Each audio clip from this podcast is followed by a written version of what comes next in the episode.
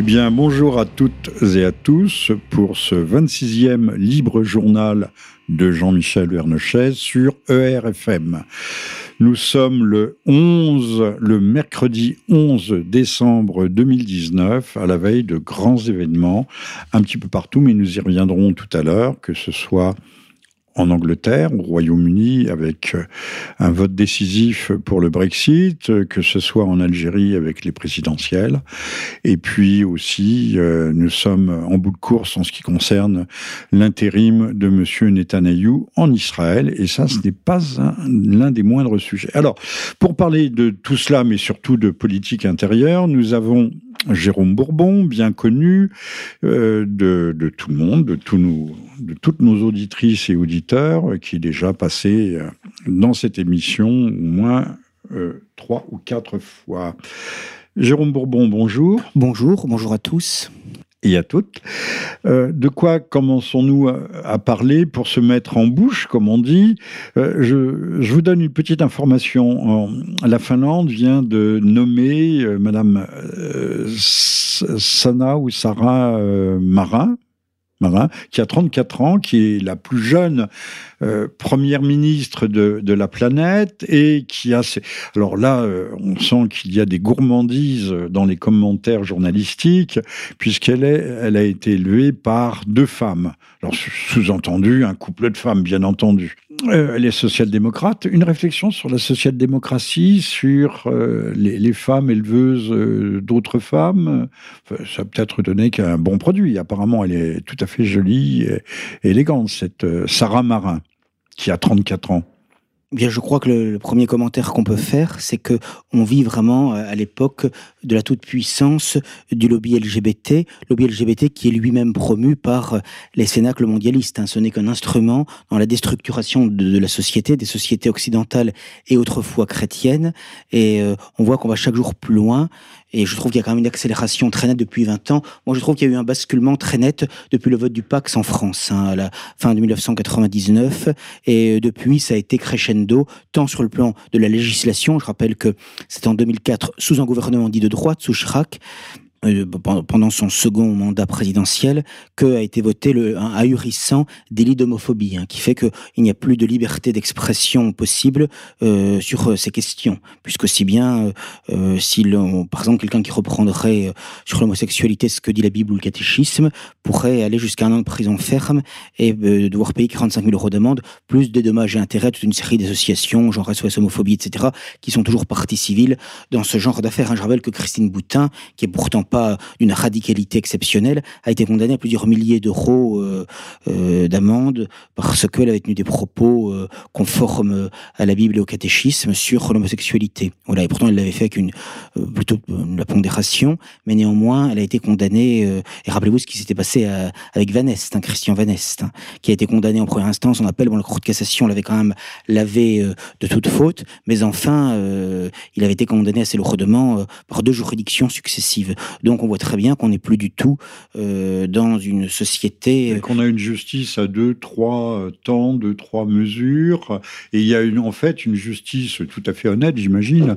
On va pas mettre tous les magistrats dans le même sac, mais nous avons une justice aussi véritablement politique et idéologique. C'est-à-dire, je crois qu'il y a un grand conformisme chez les magistrats, et euh, je pense que les choses s'aggravent. Il y a le rôle, bien sûr, délétère de l'École nationale de la magistrature à Bordeaux, où interviennent d'ailleurs régulièrement euh, euh, des officines comme comme la LICRA, par exemple. Donc c'est certain qu'il y a un lavage de cerveau déjà, euh, je dirais, dès le début de leur cursus, de leurs études.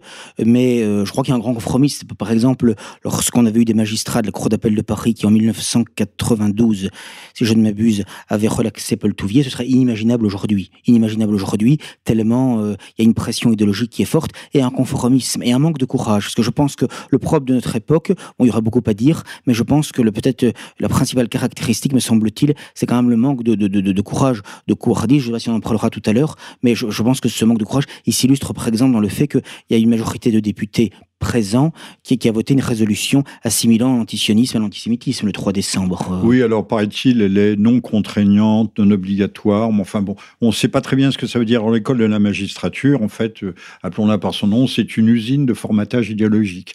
Et puis, je ferai aussi observer euh, pour les nouvelles générations et pour expliquer ce basculement parce qu'on peut parler basculement, euh, étymologiquement, ça doit vouloir dire cul par-dessus tête. Euh, c'est vrai que ce qui était euh, mauvais, pathologique hier, c'est ce qui était ce qui était réputé sain qui devient aujourd'hui pathologique. Il y a une inversion dans tous les domaines. On est vraiment dans le monde de l'inversion, hein. mentale, sexuelle, morale. Cul par-dessus tête. Absolument. Et, et, donc le, le, le, petit lion qui naît dans une cage, si vous lui ouvrez la porte de sa cage, va être terrorisé par le monde extérieur. Euh, donc on peut penser que les jeunes générations ont déjà une cage mentale qui les enferme. Ils ne peuvent pas imaginer qu'on ait pu vivre, ils ne le comprennent plus. Nous sommes des dinosaures sans doute. Euh, vous, surtout un peu, vous. Hein. Un peu, surtout. Surtout vous. Hein. Oui, surtout. Vous avez 100 ans, non?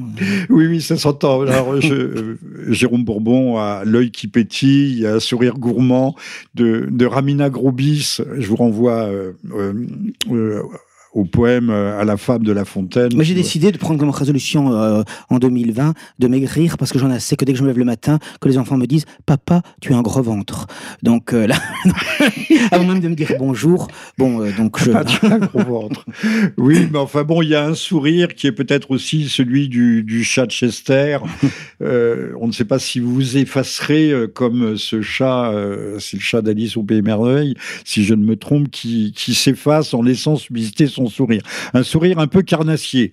Donc euh, La Fontaine, je crois que c'est le, rat et la, et la belette. Euh, euh, non, le lapin et la belette. Et à la fin, Ramina Grobis pose une patte sur l'un et l'autre et les dévore. Alors, le, oui, là, un dernier mot. je ne veux pas faire de tunnel et je vous interdis, Jérôme, de, à faire des tunnels. Ce sont de longs monologues que la social-démocratie, au fond, n'est que l'autre versant du collectivisme, du totalitarisme communiste mais c'est le versant réformiste. Ce sont les mencheviks contre les bolcheviks. Mais euh, tout ça euh, conduit à la même chose, mais en prenant son temps. Après tout, ce sont ces gens-là qui ont inventé la planification. On s'y prend sur 20 ans, sur 30 ans. Mais là, nous sommes dans un goulet d'étranglement historique et les choses, les choses s'accélèrent.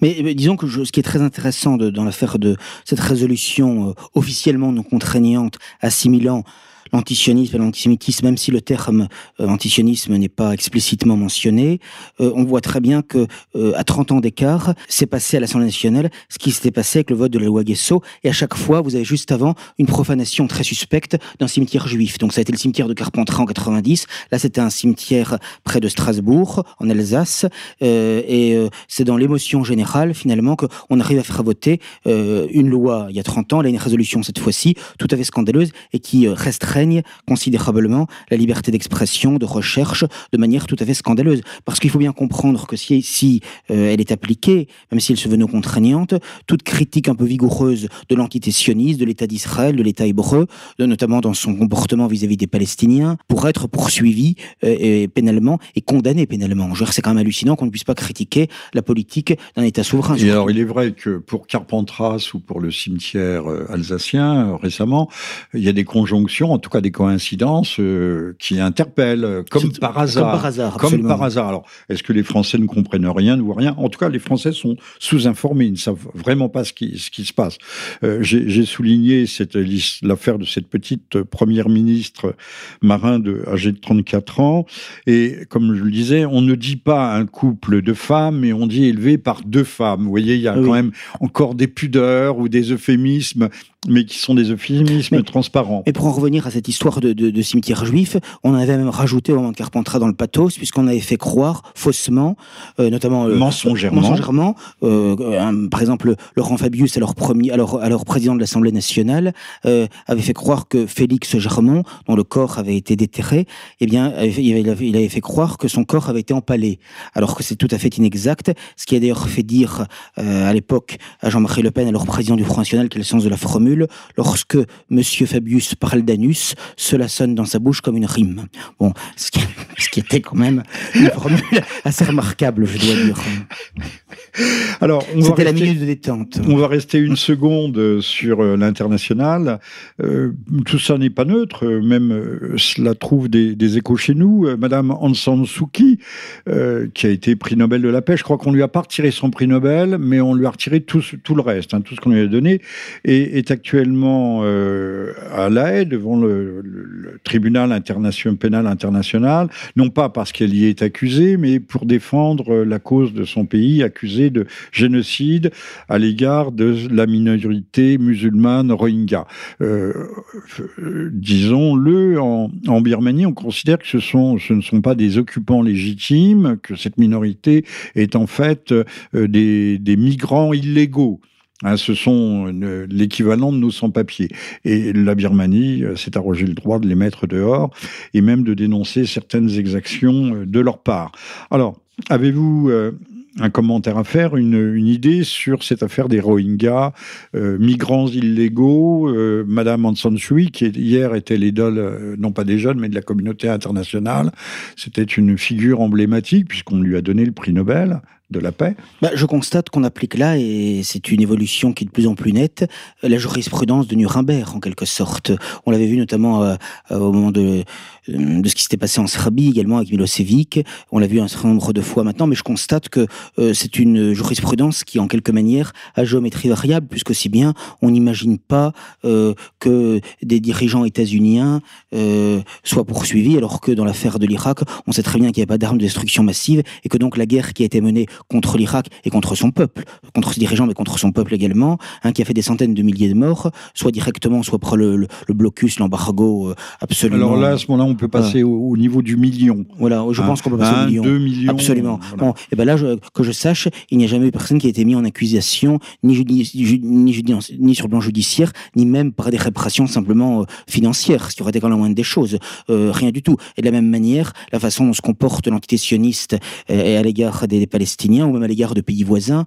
Hein, on, se rappelle euh, euh, notamment le, la façon illégale dont euh, l'État hébreu avait, avait détruit la, la centrale nucléaire offerte par la France aux Irak du temps de Saddam Hussein, mais même son, son attitude à l'égard de la Syrie, la guerre à l'égard du Liban, etc. En fait, tous ces pays voisins, je, ne sache pas qu'il y ait jamais la moindre sanction, ni économique, ni diplomatique, ni militaire à l'égard. Non, il y a eu des résolutions des Nations Unies pour condamner. Qu'ils ont resté lettres mortes. Les, les colonies euh, je pense, les, colonies illégales. Alors, puisque nous sommes sur le chapitre israélien, euh, fin de partie pour M. Netanyahou, je crois que c'est ce soir, donc nous sommes vraiment à une, période charnière d'échéance.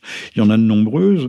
Euh, si il n'y a pas d'accord de gouvernement d'une coalition à la Knesset, les Israéliens vont devoir revoter pour la troisième fois. Encore une fois, oui. Pour la troisième en fois. Un an. En un an. Alors, euh, rappelons que M. Netanyahou est, est, mis en accusation euh, pour différentes malversations, concussions. Comme ses prédécesseurs, d'ailleurs. Il semble que ce soit une habitude. Soit ils sont assassinés, comme M. Rabin, c'est bien M. Rabin qui a été assassiné, je ne me trompe pas.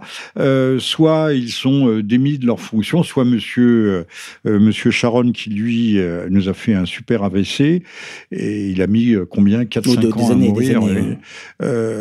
voilà. Et, donc personne, aucun des premiers ministres sur les, les 30 ou 40 ans ou plus n'a terminé son mandat. Alors un commentaire à faire sur cette politique israélienne sur à l'intérieur mais qui retentit chez nous, puisqu'il y a quand même beaucoup de doubles nationaux dans ce pays. Hein. D'abord, moi, je suis toujours frappé quand je vois Netanyahou, mais c'était vrai aussi de ses prédécesseurs, de la vulgarité de ces gens. Bon, et ça, j'observe, fait plus de dix ans, je crois qu'il est Premier ministre de l'entité sioniste. Oui, oui, même peut-être, oui. Et en tout cas, euh, euh, bon, il a eu une politique tout à fait criminelle à l'égard des Palestiniens. Il n'est pas le seul dans ce cas, mais euh, il en rajoutait toujours pendant les campagnes électorales pour se faire réélire, puisqu'il semble que ce soit efficace.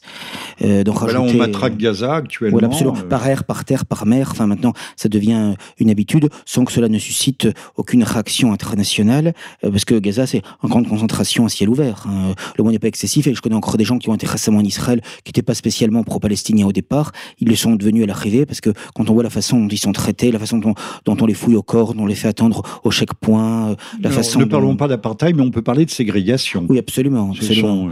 Euh, et euh, il est évident que euh, l'antisioniste utilise la mémoire qui est sacrée pour justement bénéficier d'une immunité, d'une impunité totale dans tout ce qu'elle fait, notamment à l'égard des Palestiniens, tous les droits sont évidemment niés. Donc, en l'occurrence, de toute façon, que ce soit Netanyahu ou un autre, ou un autre, ça ne changera pas grand-chose, hélas, à la politique qui sera menée par l'antisioniste, mais il, est quand même frappant de constater que ce sont des mafieux, quoi, qui en général dirige euh, cet État. Euh, et euh, ce sont, quand on pense que ce sont ces gens-là qui, font la loi, parce que je crois que le 27 janvier prochain, pour le 75e anniversaire de la libération par l'armée rouge du camp d'Auschwitz, il va y avoir encore en Israël toute, une série de dirigeants d'État, du gouvernement du monde entier, y compris Trump, Poutine, enfin tout le monde va venir encore faire les génuflexions et les reptations euh, euh, voulues. Reptations, absolument. Reptations sur le dos, sur le ventre je, l'ignore, mais en tout cas, c'est absolument insupportable. Plus on s'éloigne de la Seconde Guerre mondiale, plus on est là-dedans. Et ce qui plus le mythe enfle. Euh, quand je dis mythe, c'est-à-dire l'exploitation mythologique euh, de la Seconde Guerre mondiale. Exploitation, ai-je bien dit. Et ce qui permet tout, quoi. On, le voit encore avec la résolution sur l'antisionisme, quoi. C'est absolument hallucinant que des députés, d'ailleurs, ils ont été assez peu nombreux à voter. Les députés du Rassemblement national, très courageusement, n'ont pas pris part au vote. Au vote. Il faut quand même préciser qu'Emmanuel Ménard, maire de l'épouse de Béziers, a elle voté la résolution. Hein, enfin, on sait que Ménard est quand même très, très sioniste, euh, euh faut le savoir. Bon, mais euh, c'est quand même consternant de, de voir euh, à quel point. D'ailleurs, pour une fois, je dois dire que les députés de gauche ont été dans l'ensemble plutôt moins indignes dans cette affaire puisque la, plupart des votes négatifs euh, émanent de députés socialistes ou communistes, quand même. Bon, mais, mais, la droite parlementaire, les, macroniens, à quelques exceptions près, euh, et le candidat national euh, a été, ont été lamentables dans cette affaire, ce qui pas, ce qui ne surprendra personne. Non, parce que nous avons des archéo-communistes et des archéo-socialistes. Enfin, ils sont un peu demeurés. Ils se croient encore en 48 quand l'Union soviétique soutenait la naissance et la création d'Israël. Donc, euh, ils n'ont pas compris qu'un grand virage avait été pris, notamment après 68. Les trotskistes étaient encore pro-palestiniens. Et puis, euh, très rapidement, les choses ont évolué. Euh, nous allons appeler notre, notre correspondant. Nous allons parler quelques minutes avec Bernard Lugan de, des guerres du Sahel, des origines à nos jours. C'est le titre d'un de ses ouvrages. Nous avons parlé du Mali et des 13 soldats français tombés euh, au champ d'honneur, mais euh, pour une cause, on ne sait pas si c'est une bonne, euh, une mauvaise. Monsieur Lugan, Bernard, son petit nom, va nous éclairer sur ce sujet. Un commentaire préalable, Jérôme? Eh bien, nous avons fait des, articles de fond sur cette question dans, dans que je ne saurais trop inviter nos auditeurs à lire. D'ailleurs, en ce moment, il y a des abonnements de Noël euh, à prix réduit à 100 euros euh, qui sont valables jusqu'au 31 janvier 2020. Donc, n'hésitez pas à vous abonner, abonner de la famille, des amis. Je fais une petite publicité, mais c'est important. Ah bah c'est nécessaire. Voilà, les munitions intellectuelles sont importantes. Et effectivement, dans la mesure où la, euh, les intérêts vitaux de la France ne sont pas, euh, jusqu'à preuve du contraire, mis en cause au Mali, il me paraît que l'armée française serait beaucoup plus plus utile en France métropolitaine. Euh, Pour euh, pacifier les banlieues, par exemple. Notamment, notamment. Euh, mais encore une fois, le problème de l'armée française depuis des décennies maintenant, c'est qu'elle sert, bien malgré elle, d'instrument du nouvel ordre mondial, finalement. Hein. Et ce sont des intérêts mondialistes qui sont le plus souvent défendus et non pas les intérêts de la France. Avec le sang de, de nos jeunes gens. Alors, le, quand vous parliez de munitions intellectuelles, Jérôme, j'insiste là-dessus. Nous avons, pour ce 26e libre journal de Jean-Michel Vernochet sur RFM, ce mercredi 11 décembre 2019. Donc nous avons Jérôme Bourbon qui est directeur du journal Rivarol. Il faut des munitions. Et il faut aussi ne pas hésiter à ouvrir le capot du véhicule euh, qui fonctionne très mal, plonger les deux mains dans le cambouis, démonter le moteur pour voir ce qui ne fonctionne pas. Si on ne veut pas faire l'effort intellectuel de comprendre comment quelle est la mécanique infernale qui nous broie, la démonter, la remonter, en tout cas l'autopsier, euh, on n'arrivera jamais à rien. Donc il faut faire un effort intellectuel. C'est pas tout de dénoncer l'immigration, le, laxisme ou l'impéritie euh, de M. Macron et de ses équipes, de dire ce sont des ânes. Il faut comprendre quelles sont les, stratégies qui sont à l'œuvre. Absolument. Et c'est la raison pour laquelle il est très important de, faire silence. Euh, c'est pourquoi le monde moderne repose toujours sur le bruit pour nous empêcher de réfléchir, de méditer, de se poser des questions, d'avoir un esprit critique. Et c'est très important de prendre du temps et c'est pas, ce n'est pas du temps perdu pour précisément réfléchir, lire, euh, euh, s'informer, se renseigner. Allô? Oui, euh, bonjour Bernard. comment vas-tu? Bah écoutez, pas trop mal. J'ai déjà cité les guerres du Sahel des origines à nos jours, donc vous êtes le grand spécialiste. On trouve ça quand même sur Amazon assez facilement. Non, non, sur Amazon on ne trouve pas. Non, je ne le mets pas sur Amazon. Non, non, c'est directement à l'Afrique réelle. Alors, vous écrivez à l'Afrique réelle, ça vous allez trouver quand même. Alors, www.bernard-lugan.com. Euh, C'est pas très compliqué. Voilà, alors Bernard, j'avais sous les yeux un petit texte que vous avez écrit qui s'intitule La France va-t-elle continuer à faire tuer ses soldats pour défendre des pays dans lesquels ils sont insultés? Alors, euh, les accusations de néocolonialisme suscitent des manifestations quasi quotidiennes. Oui, oui voilà, c'est mon communiqué. Oui, oui, oui. Alors, euh, quand même, face à une situation qui devient de, plus en plus pénible, euh, M. Macron a convié les chefs euh, des cinq États du G5 Sahel à une réunion d'éclaircissement, c'est le titre officiel, qui se tiendra le 16 décembre. C'est très peu, dans très peu de temps, à Pôle, sur la base du 5e régiment d'hélicoptères de combat, unité qui vient justement de subir les lourdes pertes que l'on sait. Peut-on continuer à se battre pour des gens qui nous insultent? D'autant comme tu le soulignes dans ton communiqué, qu'il y a plus de Maliens euh, dans le 93, euh, notamment à Montreuil, euh, qu'il y en a dans la capitale Bamako. non, non, non, non, c'est la deuxième ville du Mali, Montreuil. Je ne dis pas qu'il y en a plus qu'à Bamako.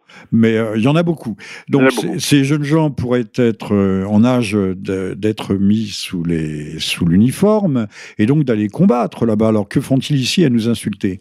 Oui, mais moi, ce qui, m'a un peu choqué, même terriblement choqué, c'est le, jour euh, de l'hommage à nos camarades qui ont été tués au Mali.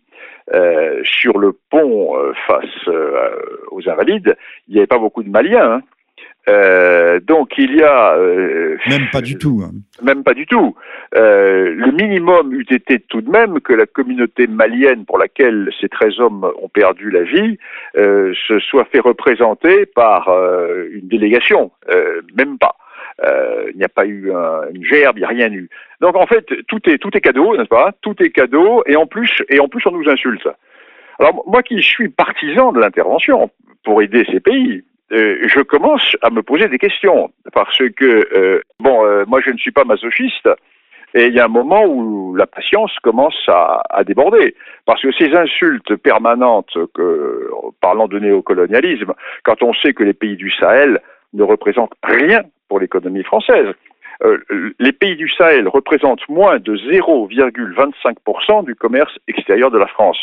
Et la France donne tous les ans, uniquement dans l'aide, dans la PD, l'aide aux pays en développement, donne uniquement pour les pays du Sahel quasiment 10 milliards, c'est-à-dire le prix de trois porte-avions, c'est-à-dire le déficit de la SNCF, euh, le déficit des hôpitaux et, le déficit euh, de, de, de, de l'assurance. Donc nous nous sommes face à un mensonge considérable. Alors le problème est là, le président Macron je, ne suis pas un partisan du président Macron, euh, mais le président Macron a eu parfaitement raison, parfaitement raison de mettre les, Africains face à leurs responsabilités, sauf, sauf les Tchadiens. Parce que les Tchadiens jouent le jeu, euh, euh, l'armée tchadienne a loyalement et efficacement combattu euh, aux côtés de nos forces. Donc du côté du Tchad, il n'y a pas de problème. Mais du côté du Mali, du côté du Burkina Faso et de plus en plus du côté du Niger, il est insupportable de voir que des manifestations se déroulent chaque semaine dans les capitales, criant au néocolonialisme français et demandant le départ de Barkhane. Alors je rappelle tout de même aux Maliens que si nous n'étions pas intervenus au moment de l'affaire Serval, les Touaregs prenaient Bamako et ils seraient maintenant en train de se débrouiller avec eux. Donc nous les avons sauvés. Oui, surtout que les Maliens, les Bambara sont assez mal comportés à l'égard des Touaregs. On les a mis dans des camps de concentration à une certaine époque. Euh, C'était les anciens seigneurs qui avaient été renversés. Mais nous sommes, nous, sommes, nous sommes là dans la perversion de l'idée démocratique. Le système du one man, one vote qui est un système qui est peut-être adapté à nos sociétés occidentales qui sont individualistes, n'est absolument pas adapté à l'Afrique. Pour une raison très simple, c'est que les sociétés africaines, et, c'est tout à fait noble, sont communautaires. Nous ne sommes plus communautaires. Le libéralisme nous a détruit depuis deux siècles toutes euh, les structures communautaires. Mais les Africains ont encore des structures communautaires. Ce qui fait que les élections se déroulent par ces définitions communautaires ethniques. Ce qui fait que dans des pays dans lesquels euh, nous trouvons des ethnies qui représentent 5% de la population, il est bien évident que les ethnies majoritaires vont assurer le pouvoir pour l'éternité. Or, le drame de ces pays du Sahel, c'est qu'ils rassemblent artificiellement, j'allais dire, le renard et la poule, c'est-à-dire les anciens euh, euh, du Nord et les anciens radiers du Sud. Et il se trouve que ces populations se trouvent enfermées dans les mêmes frontières, mais avec un système politique qui donne automatiquement le pouvoir aux plus nombreux. Ce qui fait que les moins nombreux, euh, soit deviennent les esclaves des plus nombreux, euh, soit émigrent, soit se révoltent. Donc, tant que ce problème n'aura pas été réglé, et ce problème ne peut être réglé que par les Africains, ce n'est pas à nous de le régler. La colonisation. Pourquoi sommes-nous là-bas? Si c'est à eux de le régler. Eh bien, je, ne sais pas. Il faut, il faut poser la question à nos dirigeants. Moi, je ne suis pas responsable politique. Moi, je suis simplement un observateur euh, des réalités africaines. Je suis euh, un ethno-historien. Moi, je travaille sur les sociétés africaines. Le reste, euh, pourquoi, comment, ça, c'est pas mon problème. Il faut poser ça à nos politiques. Moi, ce que je dis simplement en tant que, euh, que spécialiste euh, de ces sociétés, mais je ne suis pas uniquement spécialiste des sociétés du Sahel, moi je suis spécialiste véritablement de l'ethno-histoire. Hein, j'ai travaillé sur l'Afrique orientale, sur l'Afrique du Sud, etc. Moi, je pars, je pars de la réalité, la géographie et les hommes. La géographie, l'espace, le milieu. Les hommes, comment les populations, en fonction de leurs diverses possibilités, par rapport au terrain, ont créé tel ou tel type de vie des hommes en société. Bon. Et je constate que le Sahel, c'est un rift. C'est un rift géographique entre le désert et les zones soudaniennes plus au sud, et c'est un rift racial entre les populations nomades sahariennes et les populations agricoles qui vivent le long du fleuve, le long du lac. Et toute l'histoire du Sahel est une histoire qui tourne autour de cette réalité depuis le néolithique. Nous savons ça depuis le néolithique, ceci est parfaitement connu. Alors, euh, euh, Bernard, nous, arrivons euh, au terme de, cet entretien téléphonique, hélas infiniment trop court.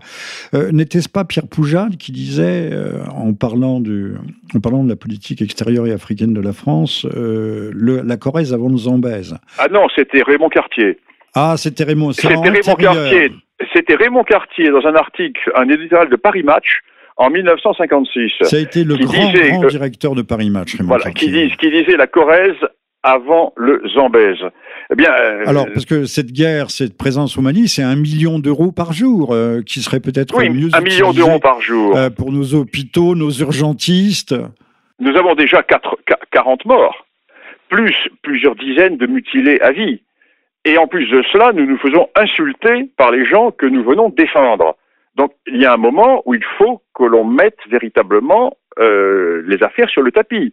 Et si vous ne voulez pas de nous, ben débrouillez-vous. Nous repartons, nous rentrons. Débrouillez-vous avec les Touaregs, débrouillez-vous avec les Peuls, débrouillez-vous avec vos djihadistes vous serez assez grand, votre armée a bien montré son incapacité, alors dès que nous partons, ce sera le chaos et vous n'existerez plus. Vous serez balayé par les Touaregs, vous serez balayé par les Peuls. Un dernier mot, euh, Bernard, euh, l'affaire du Mali, euh, ACMI, Al-Qaïda au Maghreb islamique, qui a encore changé de nom, je crois, bah, s'est alimenté en armes après la chute de, de Muammar Kadhafi, de la Jamaria libyenne, et du vidage des arsenaux de, la, de cette fameuse Jamaria. Ça a bougé, ça a bougé ça a bougé. Maintenant, euh, ces si vous voulez, tout ce qui est Kalachnikov, etc., oui, mais l'armement très moderne dont disposent à l'heure actuelle les groupes armés terroristes. Ils ont des drones. Moi, je parle, moi, je parle pas de djihadistes, je parle de groupes armés terroristes.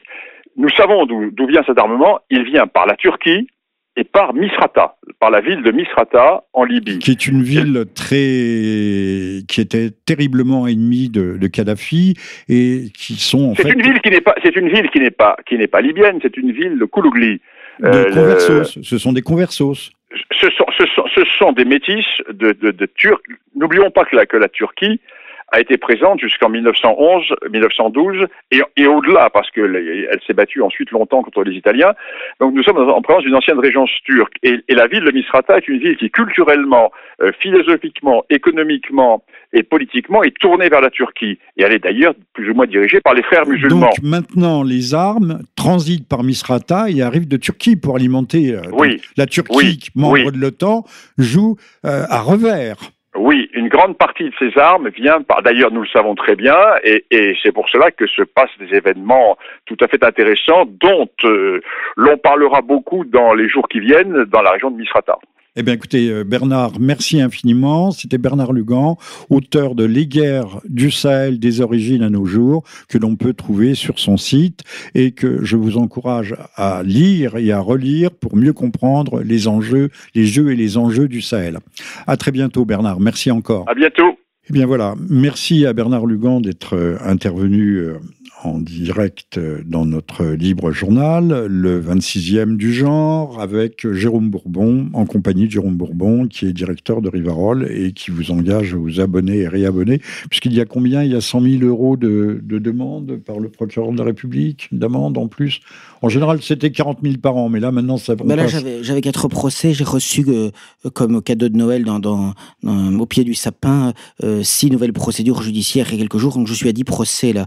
Mais déjà, sur les quatre premiers, on demandé 100 000 euros d'amende, de dommages et intérêts et de publications judiciaires. Donc, je rappelle qu'elles sont extrêmement euh, onéreuses, puisque la moindre publication judiciaire, c'est 5 000 euros en moyenne. Hein. Bon. Et donc, euh, uniquement pour des écrits libres. Mais il est vrai que maintenant, parler et écrire librement est un luxe qui coûte de plus en plus cher. Ce soir, nous avons vu que se décide le sort de M. Netanyahou, Netanyahou de, de, ses copains, de ses coquins, parce qu'il n'y a pas qu'en Israël que la République est une république des copains et des coquins. Euh, on l'a bien vu chez nous, nous et y reviendrons. Nous y reviendrons tout à l'heure. Alors demain également, euh, ce sont les présidentielles en Algérie. On sait que personne ne va voter. Comment voyez-vous l'avenir immédiat ou plus tardif de l'Algérie? Ben on voit que c'est l'État FLN qui essaie de conserver euh, son pouvoir et ses prébendes, euh, puisque ça fait quand même maintenant euh, près de 60 ans depuis l'indépendance en 1962 que un système mafieux, il faut appeler les choses par leur nom, tient en coupe réglée a mis en coupe réglée l'Algérie. donc on voit très bien que on a l'impression quand même qu'ils sont un peu au bout quand même de de c'est vrai qu'ils ont ils ont cessé pour se maintenir au pouvoir d'accuser la France, l'ancien colonisateur, ah ben, tous toujours et encore. Et ils continuent, ça c'est leur. Et M. Macron avait surenchéri avec. Oui, mais j'ai l'impression que ça prend quand même de moins en moins, que ça ne suffit pas. Pour euh... se faire élire, c'est curieux que les, nos, nos hommes de politiques vont en Algérie généralement avant une élection cruciale j'ai bien dit crucial, euh, pour se faire en fait adouber par le peuple algérien, sachant qu'il y a plus de 5 millions en France et au-delà. Euh, tout à l'heure, on me disait un sur six Français ont un parent d'origine algérienne, qu'il soit euh, européen d'origine française, européenne euh, ou proprement algérienne kabyle. Et donc, on voit très bien que 5 millions. On voit très bien en effet que l'Algérie euh, euh, est effectivement une cocotte minute actuellement, que ce, cela peut exploser à tout moment, parce qu'il y a une insatisfaction très importante, je crois qu'il est quand même assez massive dans la population, et singulièrement dans la jeunesse, et effectivement, cela pourrait tout à fait déboucher sur euh, euh, des exodes massifs en France. Euh, et il est certain que, alors même que nous subissons déjà une immigration extrêmement importante, et qui est d'autant plus dommageable qu'aujourd'hui, nous vivons dans une période de chômage massif avec des dettes et des déficits extrêmement importants. Je crois que la dette française est l'équivalent de, de 100% du PIB, du produit intérieur brut, et euh, il est clair que dans ces conditions, euh, ce serait une forme de tsunami euh, qui, qui, serait difficilement gérable et absorbable, si j'ose dire. Nous avons déjà par nos, 700 par nos 000 binationaux. Donc, si ces gens ne résident pas en France, 700 000 binationaux, ça veut dire qu'effectivement, ils peuvent immédiatement prendre l'avion, arriver en France sans qu'on leur dise quoi que ce soit. Mais je pense que de dans une volonté de stratégie du chaos et de l'anarchie, euh, euh, ne seraient pas hostiles à cette euh, évolution, à cette situation, à cette hypothèse, puisque si bien on voit très bien qu'il y a une volonté de détruire tout ce qui reste encore, qui n'a pas été encore détruit en France. Alors, les résultats seront connus euh, vendredi. Donc, vendredi, l'Algérie va être dotée d'un nouveau président qui sera peut-être élu euh, avec 10% des voix, mais qui se transformeront en 50, 60, 70% des voix en rajoutant les, voix des, votants euh, depuis la France, qui se comptent par centaines de milliers. toujours est-il qu'il faut noter le, cette, euh, ce ressentiment, cette colère, je ne sais pas si, on peut l'appeler comme ça, cette volonté populaire en Algérie qui s'exprime de façon extrêmement pacifique. Il n'y a pas eu de débordement, il n'y a donc aucun prétexte n'a été donné au pouvoir pour faire tirer sur la foule et euh, mettre en jeu, mettre en place un ordre martial. Bah, j'ai l'impression, d'une manière générale, que les, dans les pays arabes, je me rappelle, il y avait eu des manifestations massives avant la, guerre, la première guerre du Golfe en 1991 et de nouveau, de nouveau en, en 2003, avant la deuxième guerre. Mais je ne sache pas que c'est jamais débouché sur des changements de régime. C'est-à-dire que j'ai l'impression que les populations arabes euh, euh, sont très euh, fortes pour manifester, pour s'exprimer verbalement, mais beaucoup moins pour renverser des pouvoirs qui, alors c'est vrai que c'est pas simple, mais pour renverser des pouvoirs qui sont pourtant opposés à, à à leurs aspirations euh, et à leur volonté. On dirait que c'est pas uniquement le cas des pays arabes. Enfin, ça m'a toujours quand même frappé. Euh. Enfin, l'Égypte, euh, on conduit à, l'éviction de, de, Moubarak, de la Tunisie aussi, à l'éviction de, Ben Ali, mais tout est rentré, tout est rentré dans le rang, surtout en Égypte, avec la, dictature à peine voilée de, du général El-Sisi. Et on, ne voit pas effectivement d'évolution positive euh, dans ces pays, dans ces régimes, c'est moins puisse dire. Oui, sachant que euh, les dinosaures au pouvoir en Algérie euh, doivent faire face à une population qui a à 65, 65%, je crois, à moins de 25 ans.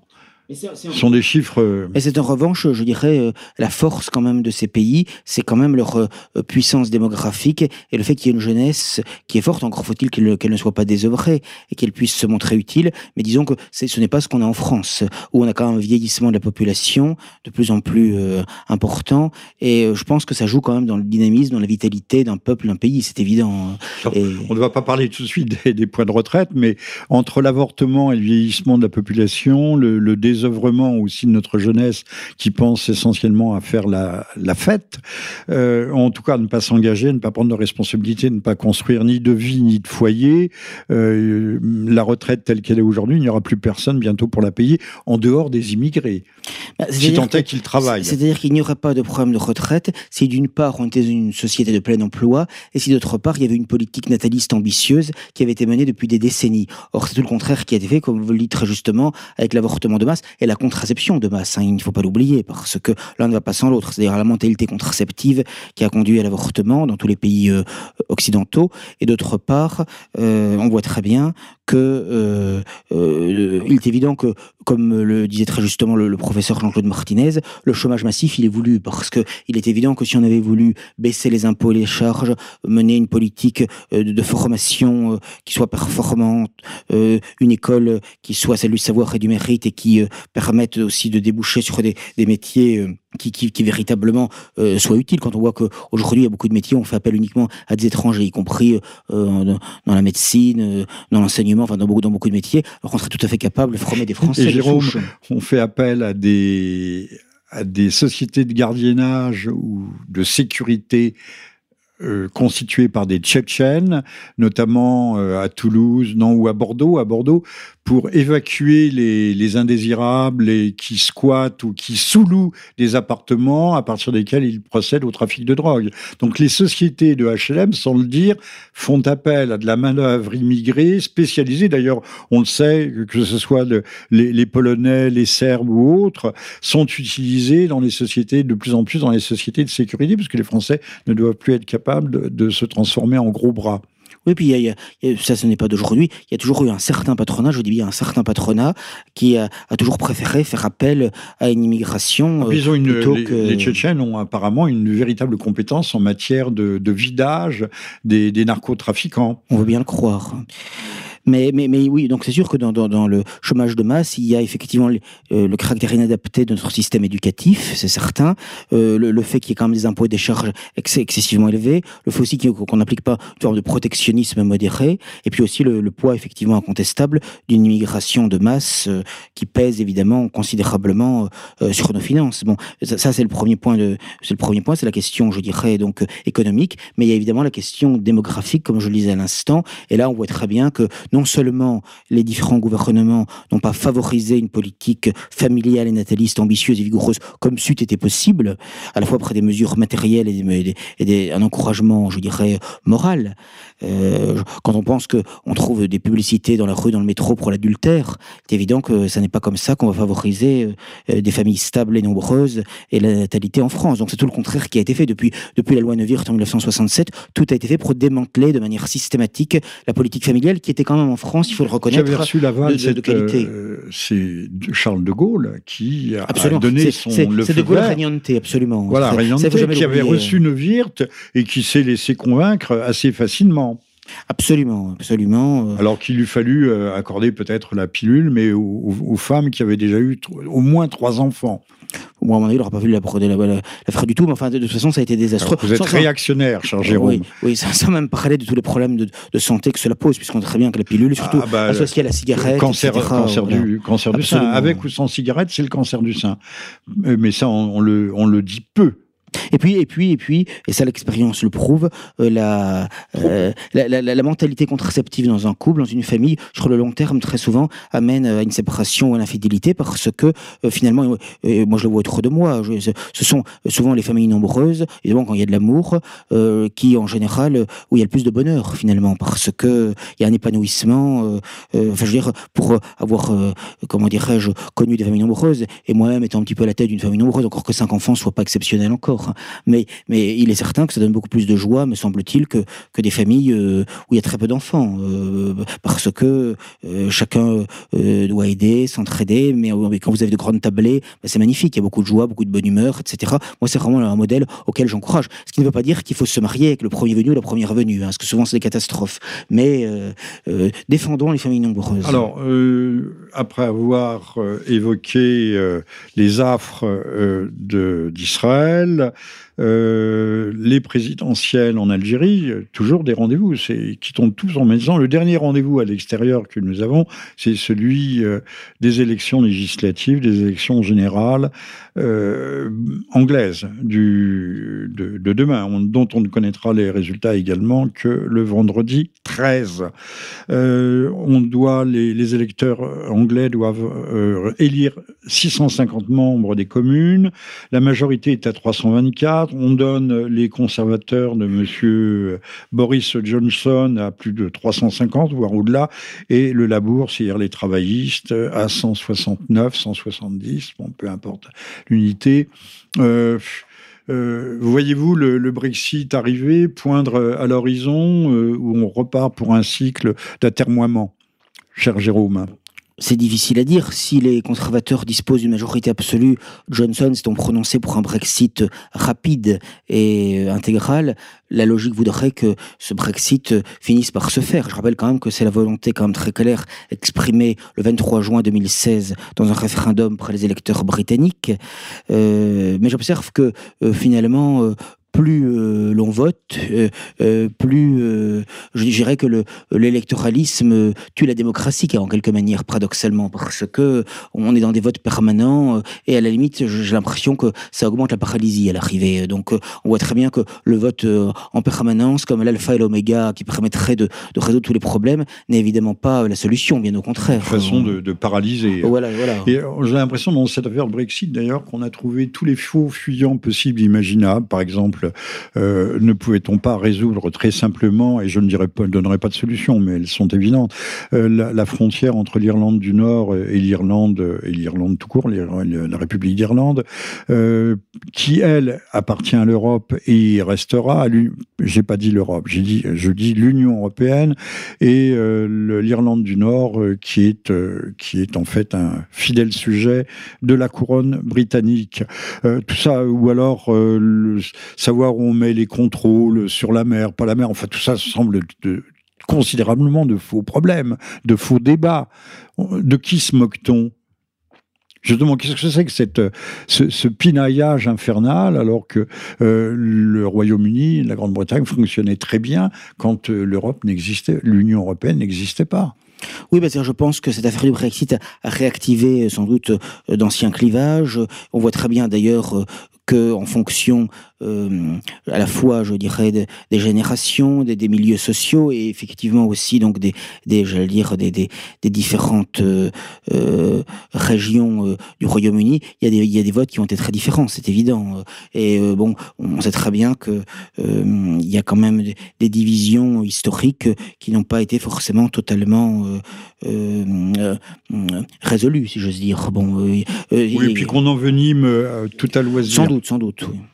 Alors, euh, vous êtes à l'écoute de Jérôme Bourbon, directeur euh, du journal de l'hebdomadaire Rivarol, euh, nous convions de, vous abonner, dans le cadre du 26e libre journal de Jean-Michel Vernochet sur ERFM. Nous sommes le mercredi 11 décembre 2019. Alors maintenant, on va revenir à des sujets euh, plus proches, bah, par exemple les grèves en France, les mobilisations, le rôle des syndicats, les retraites. Alors, les Français ont l'air de commencer à découvrir que cette retraite par points est une étape qui dirigerait au moins en tout ou en partie vers la retraite par capitalisation. Ce qui fait, je termine là-dessus, qui dit capitalisation dit vulnérabilité au coût de bourse, euh, au flux et au reflux. Euh, euh, des, valeurs et donc euh, la possibilité pour euh, les pour les retraités, pour les épargnants par capitalisation,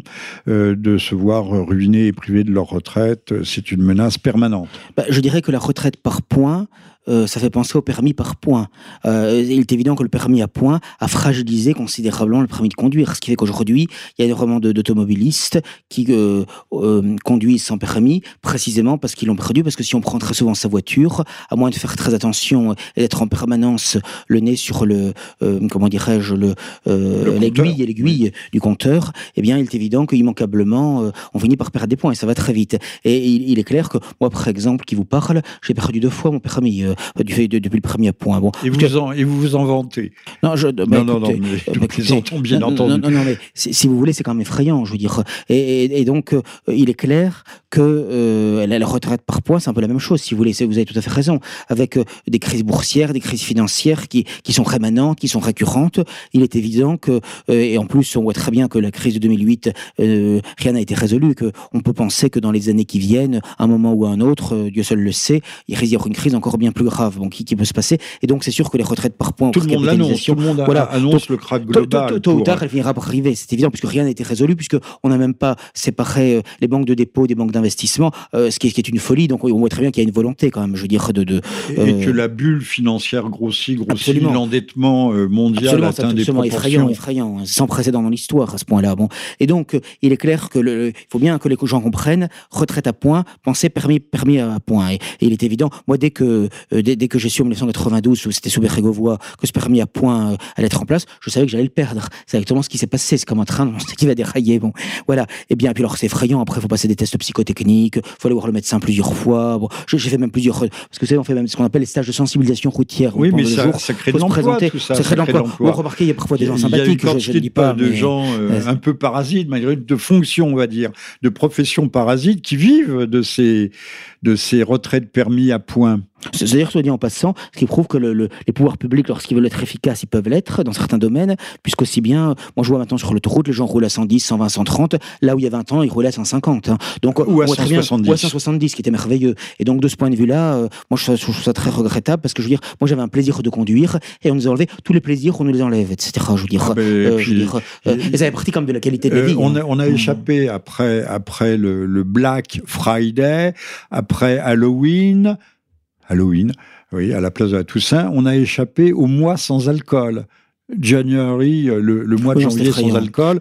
Euh, donc on essaye aussi de nous dégoûter du pinard après nous avoir dégoûté de, la côté, cigarette. On promeut toutes les licences sexuelles, y compris les plus, les plus contestables ou les plus effrayantes, mais, mais, mais en revanche, les vraies libertés, elles, eh bien, sont réduites ou, ou supprimées ou niées ou annihilées de plus en plus. Il faudra, comme M. Madès France le souhaitait, que euh, ni tabac, ni alcool, mais du lait du lait. Nous devrons boire du lait.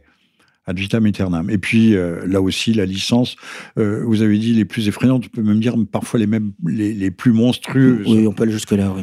Oui, vous pouvez aller jusque-là. Euh, je, par respect pour les auditrices et auditeurs, je ne dirais pas ce que j'ai vu au ministère de la Santé il y a une trentaine d'années, les opuscules qui circulait euh, sur les pratiques euh, hétérodoxes en matière de sexualité. Ah bah, de toute façon, on s'est servi. Moi, je vois très bien. Je, voyais déjà dans le, dans, le, dans le lycée. J'étais lycéen à l'époque, à la fin des années 1980, sous Barazak et autres. Je me rappelle très bien. Au nom de la lutte contre le SIDA, prétendument lutte contre le SIDA, il y avait des médecins qui venaient dans, dans des classes et on, on promouvait les, les, les, pratiques les plus détestables sur le plan sexuel, y compris devant des jeunes gens qui parfois en ignoraient tout, si vous voulez. Et donc, il est clair qu'il y avait vraiment une volonté. Donc ça n'est pas d'aujourd'hui. Alors aujourd'hui, c'est encore pire aujourd'hui, puisque maintenant vous avez même des gens, des, associations homosexualistes qui viennent dans les collèges et les lycées. Bon, enfin, je veux dire, bon, voilà, remarquez, c'est un peu la même chose que les déportés. Hein. Je veux dire, c'est le même bourrage de crâne euh, dans, dans, dans, les deux cas. Hein. Bon, mais euh, il est certain que euh, c'est clair que c'était volontaire. Pour ce dernier propos, 40 000 euros. J'espère que vous ne serez pas censuré par ERFM. Bon, bah, je réponds en vacances l'année prochaine. T'as compris, chérie, on va rester à la maison. Soyez près des enfants. un bracelet Je vais manger des pâtes, pas des pâtes, ça fait grossir. Bon, je sais pas ce que je vais manger, mais bon.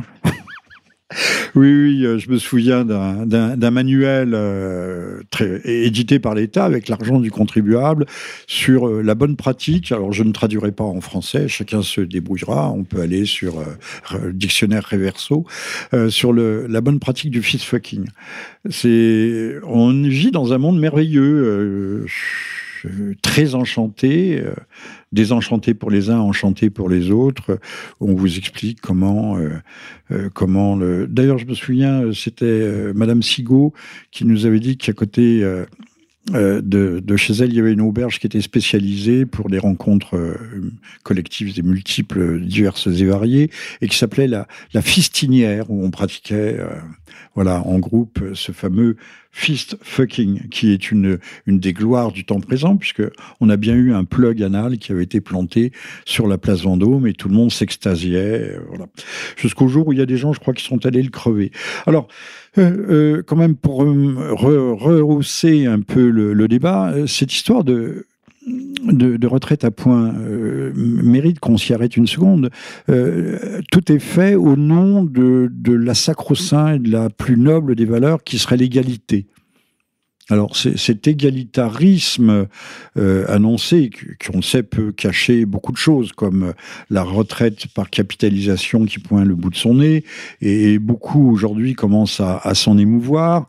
Euh, cet égalitarisme n'est-ce pas une maladie? Parce que est-ce vraiment l'égalité est-elle l'équivalent de l'équité? Puisqu'il y a des régimes, on le sait, des régimes autonomes, euh, entièrement autofinancés, et qui même participent ces régimes autonomes.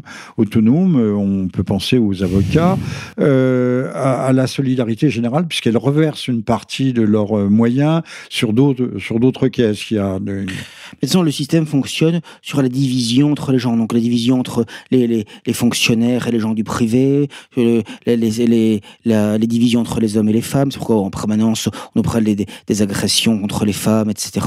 On voit très bien qu'on veut essayer de monter les, femmes contre les hommes, les, jeunes contre les vieux, les, Français contre les immigrés et inversement. Donc on voit très très bien qu'il y a une volonté euh, par tout moyen de fracturer la société et d'amener à, des violences. Hein. Euh, donc ça, et, et, cela permet en divisant justement les gens d'éviter justement oui, la guerre sociale, la, guerre des sexes. Voilà, c'est quand même extrêmement net. Donc, Alors Jérôme, juste un mot pour les fameux féminicides qui nous effrayent. on met tout dedans. On met aussi les, les suicides de vieillards qui se suicident en couple, l'homme tuant la femme, alors on va mettre ça dans les féminicides. Euh, également, il n'y a pas de, distinction ethno-culturelle, ethno-confessionnelle. Savoir quelles sont les origines. Oui, ce serait très intéressant. Ce serait très intéressant de le savoir. Quelle serait la, proportion euh, de, Français ivrognes qui effectivement euh, battent leurs femmes, mais on ne tient pas compte. on ne tient pas compte aussi de la façon dont les femmes peuvent effectuer des, des violences psychologiques. Il y a un très joli livre que je vous recommande parce qu'il est très intelligent et très profond, qui s'intitule L'homme tue et la femme rend fou. C'est aux éditions, aux feux des éditions, puisqu'elles sont mortes, les éditions le, Retour aux sources. Mais c'est un livre qui vaut vraiment le détour, un, livre rare. Euh, euh, également, il faut savoir qu'un certain nombre, les, les violences proprement dit, physique s'exerce des femmes aux hommes. Il y a, euh, s'il y a 150 femmes, il y a peut-être 15 hommes qui ont été tués dans le même temps. Alors, c'est, vous me direz, c'est 1 sur 10. Mais euh, c'est, ce n'est pas non plus totalement négligeable. Euh, il faudrait surtout savoir quels sont les, les, les, facteurs culturels, confessionnels, confessionnels qui interviennent. Et ça, nos féministes, nos soi-disant féministes, se garderont bien de le dire vous avez tout à fait raison. Euh, euh, ce serait très intéressant de savoir, effectivement, il peut y avoir aussi des violences euh, de, la femme vers, vers l'homme, effectivement, notamment des violences psychologiques, du rabaissement. Moi, je le vois avec ma femme. Non, je plaisante. Je plaisante. je plaisante. Jérôme, vous êtes trop gros, vous êtes trop rond. Non, non, vous avez trop de prospects. Je plaisante, je plaisante. quand je parle de ma femme, c'est comme l'inspecteur Colombo, on la voit jamais. mais j'en parle à tous les épisodes, ça fait partie un petit peu d'un truc pour réveiller l'attention du public qui s'endormirait. Bon, mais euh, non, non, mais trêve de plaisanterie. Et il est sûr que on voit très bien qu'il y a, comme vous dites très justement, qu'il y a une guerre, il y a une guerre des sexes qui évolue. C'est évident. Euh. Ben, en, remplacement et en substitution à la lutte des classes qui qui marche plus. Alors que l'homme et la femme sont complémentaires et que ben, normalement l'ouvrier et le patron sont également totalement complémentaires. L'un ne pouvant pas aller sans l'autre, dans les deux sens. Non, mais c'est sûr qu'il y a une complémentarité qui, qui, est nécessaire. Et, c'est pourquoi même parler d'égalité entre les hommes et la femme, ça n'a pas de sens. Il y a une complémentarité, comme je l'ai dit souvent, euh, on ne demande pas, euh, jusqu'à preuve du contraire, aux, dames euh, de, jouer 5-7 à Roland Garros. Bon, voilà, donc il n'y a pas d'égalité, c'est évident. un petit mot, un petit mot revenons 30 secondes sur égalité et équité. On sait que les syndicats sont dans la rue, la RATP fait encore grève aujourd'hui. je n'ai pas pu prendre le pour arriver au studio. Euh, le, mais le, que ce soit la RATP ou que ce soit la SNCF ou l'ex-SNCF qui se privatise de plus en plus, euh, détient de véritables privilèges au sens fort du terme, avec des, des retraites qui excèdent pour la SNCF euh, 3000 euros par mois en moyenne, avec une retraite qui en moyenne intervient à 55 ans, euh, alors que le reste de la population est extrêmement mal, mal nanti. Il y a par exemple, les, conducteurs de TGV euh, en Allemagne, c'est 2000-2500 euros par mois pour un conducteur de TGV, 41 heures. En France, c'est 25 c'est retraite à 50 ans, 25 heures par semaine, et on monte euh, à 7 8 000 euros par mois. On, voit bien que non seulement nous marchons euh, cul par-dessus tête, si tant est qu'on puisse marcher dans cette position. Il, mais... il est vrai que ce, qui est choquant, c'est que ce, sont, ce ne sont pas les plus défavorisés qui euh, assurent le blocage de la France. Et d'ailleurs, je dois dire que même si certaines revendications peuvent être légitimes, euh, et qui, qui a un vrai souci légitime face aux retraites par points, ça c'est évident. Euh, il ne reste pas moins que je trouve très contestable le fait de, de, de prendre en otage la population, et surtout une population qui, qui, euh, qui n'est pas responsable. On empêche les gens de travailler. On empêche les gens de travailler, de se déplacer. La SNCF, la RATP empêchent les Français de travailler. Et donc, moi je trouve que ce système de grève qui serait inimaginable dans des régimes chrétiens ou dans des régimes fascistes authentiques euh, me paraît extrêmement contestable dans la mesure où euh, euh il, il, repose sur la prise d'otage de, gens qui n'y sont pour rien et, qui, et qui comment dirais-je, qui subissent une nuisance directe pour le travail, pour les transports, pour amener leurs enfants à l'école, pour, pour travailler, comme vous dites. Et, surtout, ce qui est très choquant, et ça, on, le voit souvent de la part d'un certain nombre de grévistes, pas de tous, mais d'un certain nombre, c'est que on va insulter, menacer, même parfois frapper des non-grévistes. Hein. Et je me rappelle très bien, lorsque j'étais étudiant même à la faculté de Besançon, dans, eh bien, il y a toute une série de, gauchistes, de tir au flanc, qui empêchaient que l'on entre à la faculté, ce qui fait que les cours ne pouvaient pas être tenus pour des revendications d'ailleurs assez nébuleuses.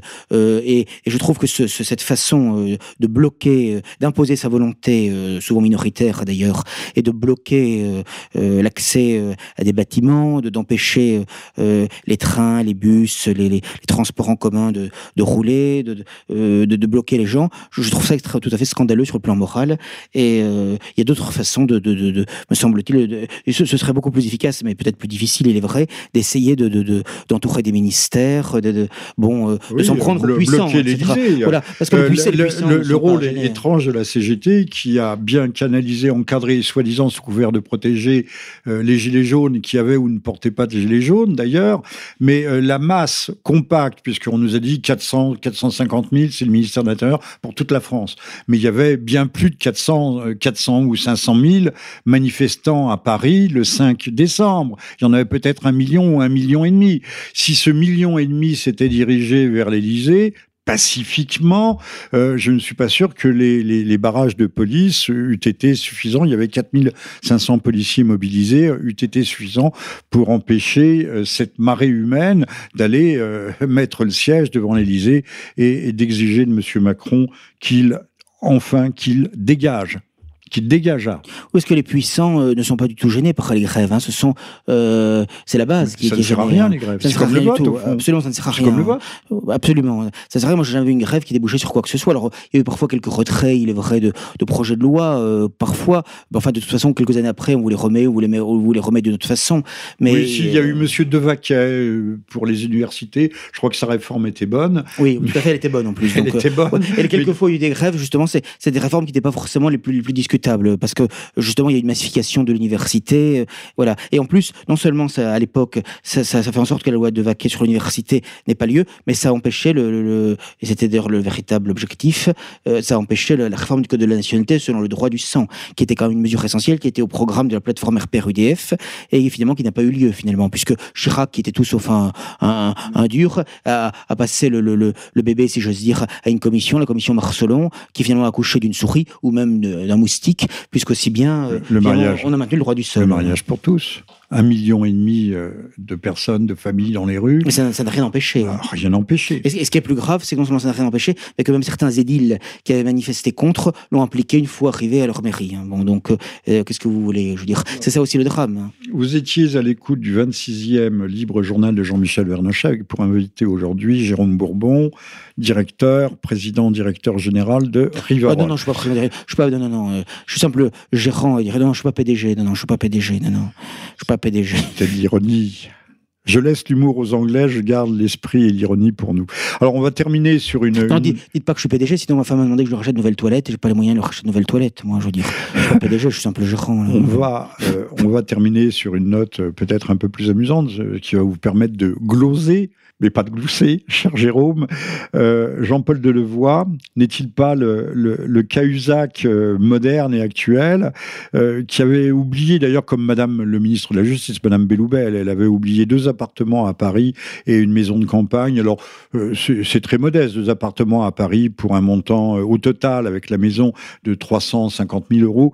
On n'y croit pas une seule seconde. Il n'y a pas d'appartement qui ne fasse que 100 ou 150 000. Ou alors, ce ne sont pas des appartements, mais des simples chambre de bonne. Madame Belloublet qui oublie, euh, qui fait des omissions, Monsieur euh, Delevoye nous a dit qu'il faisait des omissions et pas des oublis, euh, qui lui avait oublié de déclarer à la commission de transparence l'appartenance à, à bénévole, a-t-il dit, a-t-il précisé, à des associations dont un, je mets entre guillemets, puisque c'est du Globish, un think tank, Parallax, où il touchait quand même des, des dédommagements ou des, une indemnité, euh, c'était bénévole, de 5300 euros par mois.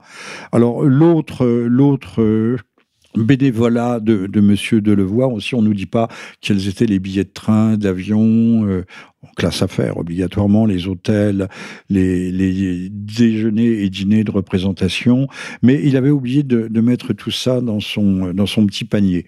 C'est vrai que c'est choquant que ce soit ce genre d'individu qui démantèle le système des retraites. C'est quand même voilà, indécent. Quand même pas... choquant. Ça. Et, et il n'a pas, pas démissionné. Et c'est toujours comme ça. Non, bien sûr. Euh, D'ailleurs, euh, de le voir type même, enfin, il a été chraquien, euh, euh, ce qui en dit long déjà. Bon, euh, enfin, ça a été vraiment, il a mangé à tous les râteliers. Il a été, c'est le politicien typique. Mais on n'a que ça si vous voulez. Et, et M. Cahuzac, lui, était le, le, patron en chef de la lutte contre la fraude fiscale. Il faut le faire, faut le faire. il, y a, il, y a, quand même un cynisme qui, qui est quand même. Et les yeux dans les yeux, non, non, ce n'est pas de compte à l'étranger, les yeux dans les yeux. Mais ça, c'est le pro, si vous voulez, c'est à partir du moment où on est dans une société qui ne repose plus sur des, des fondements spirituels. Bon, ben, quand, euh, dans l'évangile, c'est Dieu au mammon. Et aujourd'hui, c'est mammon, c'est le règne de mammon. Et à partir du moment où. Le, ah, c'est le Il faut bien que les gens comprennent qu'à partir du moment où on évacue complètement les valeurs, euh, les principes, je dirais, spirituels et moraux, bah forcément, je vois pas comment ça peut en aller autrement forcément, c'est le règne de maman. Il n'y a rien à faire. C'est pourquoi les, gens qui disent toujours ah, il faut mettre la religion à part ou dans la sphère privée ou pas du tout. Oui, mais le problème, c'est qu'à partir du moment où on fait ça, il ne reste que les valeurs matérielles et mobilières, si j'ose dire. Alors, l'État qui se montre si peu généreux avec les retraités, mais les retraités ne servent plus à rien à part à, voter. Ils ont tort d'ailleurs, parce que les, retraités euh, votaient Macron, et puis les retraités euh, aidaient euh, par solidarité familiale, parce qu'il en reste qu'un petit peu en France, aidaient les enfants, les petits-enfants, euh, et pas seulement pour les cadeaux de Noël comme on a, euh, on l'a dit assez stupidement. Euh, on a, on a un individu, Monsieur Bernard Guetta, qui est le demi-frère du, Guetta, qui touche des, des dizaines de millions par an en grattant des, des platines de disques et en copiant, en pompant généreusement et abondamment un certain nombre de créations. Mais ces gens-là ont le génie du plagiat dans le sang. Euh, je n'oserais pas dire que c'est sui generis. Euh, donc le demi-frère Bernard Guetta, qui était sur France Inter, et qui touche net euh, 10 000 euros par mois, qui touchait, quand, avant d'être euh, député européen, des Verts, bien entendu, sont des gens qui sont éthiques, euh, touchait euh, 10 000 euros par mois pour une chronique de géopolitique de 3 minutes sur 5 jours, de 3 minutes. Ce qui fait, j'ai calculé, 163 euros la minute. Chronique très conformiste, d'ailleurs. Euh, non, Jérôme, là, franchement, vous exagérez. conformisme n'est pas le mot. C'était du bourrage de crâne intégral. Oui, oui, je, intégral gentil. C'est bientôt Noël, c'est pour ça. Euh, voilà, oui, oui, non, non, mais la charité chrétienne ne s'applique pas dans, certains cas. Euh, donc, euh, quand on pense qu'un directeur de rédaction, lui, est à 4 ou 5 000 euros, lui, c'était 10 000 euros net par mois pour 5 jours par semaine. Donc, on voit bien qu'on a quand même, vous parliez d'État mafieux tout à l'heure, qu'on a des, des, minorités proactives. Alors, il a été remplacé par un type qui, qui n'endort plus, qui fait le, le même travail, peut-être avec moins d'aisance ou d'élégance que M. Guetta, dans le bourrage de crâne, qui s'appelle Pierre Aski. Euh, donc on voit bien que ces gens se cooptent euh, les, les uns les autres. Et puis on terminera là-dessus. Le grand remplacement, le il a commencé déjà euh, à la radio, à la télévision depuis longtemps. Hein. Voilà, mmh. voilà, voilà, mais pas par ceux. Euh, pas, auxquels, pas, par les mêmes, non. Pas par ceux auxquels M. Zemmour pense. Il y a le grand remplacement par le haut et le grand remplacement par le bas, voilà. Les, les, deux mais, les, mais, les, deux conjoints participent à la destruction de la France, ça c'est évident. Oui, oui, on nous sommes pris entre le marteau et l'enclume, ou entre les deux, les deux meules. On a la, la canaille d'en haut et la racaille d'en bas. C'est ça. Euh, vive, vive la France. Un dernier mot, un, un, des vœux de, de bah, Noël. Ce que j'allais dire, bah, je souhaite de joyeuses et saintes fêtes de Noël à tous nos auditeurs, et je dois dire que... Et auditrices oui, enfin, euh, quand j'ai auditeur, je comprends grammaticalement aussi. Entendu, hein, voilà, bon. Et donc, euh, ça, ça, je crois que c'est Giscard d'Estaing qui avait inventé cette histoire euh, pour essayer de dire euh, votez pour moi aussi les femmes. C'est ça. Alors que en grammaire française, quand on est auditeur, ça comprend aussi euh, le sexe dit, féminin. Quand on dit l'homme, c'est le genre humain.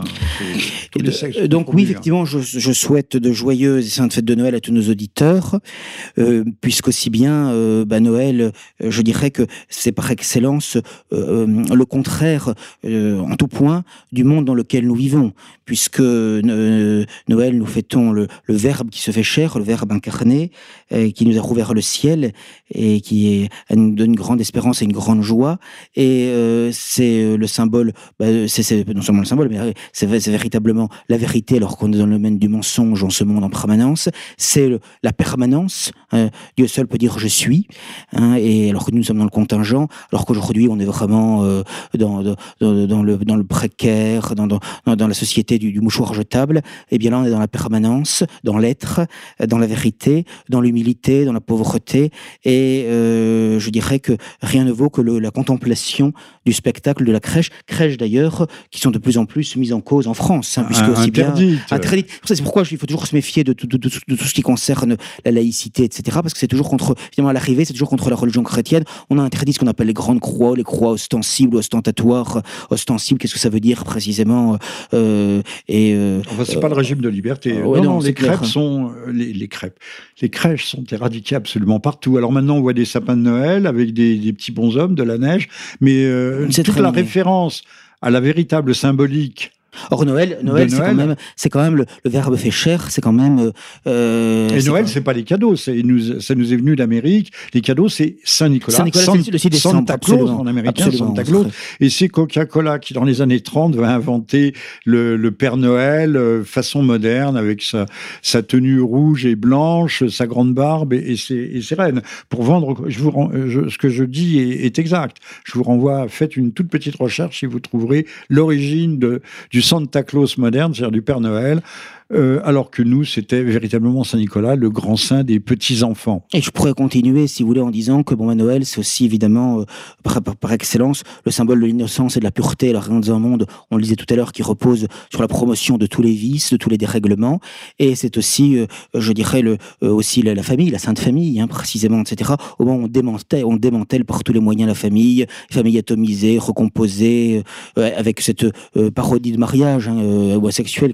On sait que le, euh, le diable singe le bon Dieu. Et donc, c'est ce qui se passe avec ce, ce, ce, mariage inverti. Et donc, véritablement, Noël, je trouve que c'est peut-être la meilleure réponse qu'on peut donner à ce monde qui marche sur la tête, hein, comme on le disait justement, parce qu'on y a toutes les réponses, avec ce divin enfant, euh, sa mère et Saint Joseph, euh, qui sont là en quelque sorte. Parce que là, si vous voulez, on est vraiment dans, je dirais, non seulement dans, ce qui est concret, mais je dirais dans ce qui est éternel et dans ce qui doit, même dans les ténèbres dans lesquelles nous vivons, dans les ruines dans lesquelles nous vivons, eh bien, euh, nous donner une joie, une espérance invincible. Ça sera le, mot de la fin. J'ajouterai simplement que vous parliez de l'incarnation du Verbe, c'est-à-dire la, la, matérialisation du Verbe. ce qui caractérise euh, la catholicité, c'est qu'elle s'accomplit dans l'action et pas seulement en chantant des cantiques, en pensant que euh, le, Saint-Esprit... Il y a les deux, il y a la prière et l'action. Euh, que le Saint-Esprit viendra délivrer les chrétiens face aux lions, qui sont face aux lions dans, dans l'arène, mais que nous avons un, un impératif d'action, d'agir, et de ne pas toujours délivrer déléguer à d'autres, parce qu'il est facile de critiquer M. Macron, mais prenons nos responsabilités. Je dis ça aussi bien pour vous, cher Jérôme. Prenons nos responsabilités et, montons euh, euh, à la tête euh, des troupes d'assaut qui remettront peut-être un peu d'ordre en ce bas monde. Bon Noël, je m'associe donc aux vœux de Jérôme Bourbon et je vous souhaite les, les meilleures bonnes choses possibles à vous tous, toutes et à vos familles. À très bientôt, chers amis. À l'année prochaine.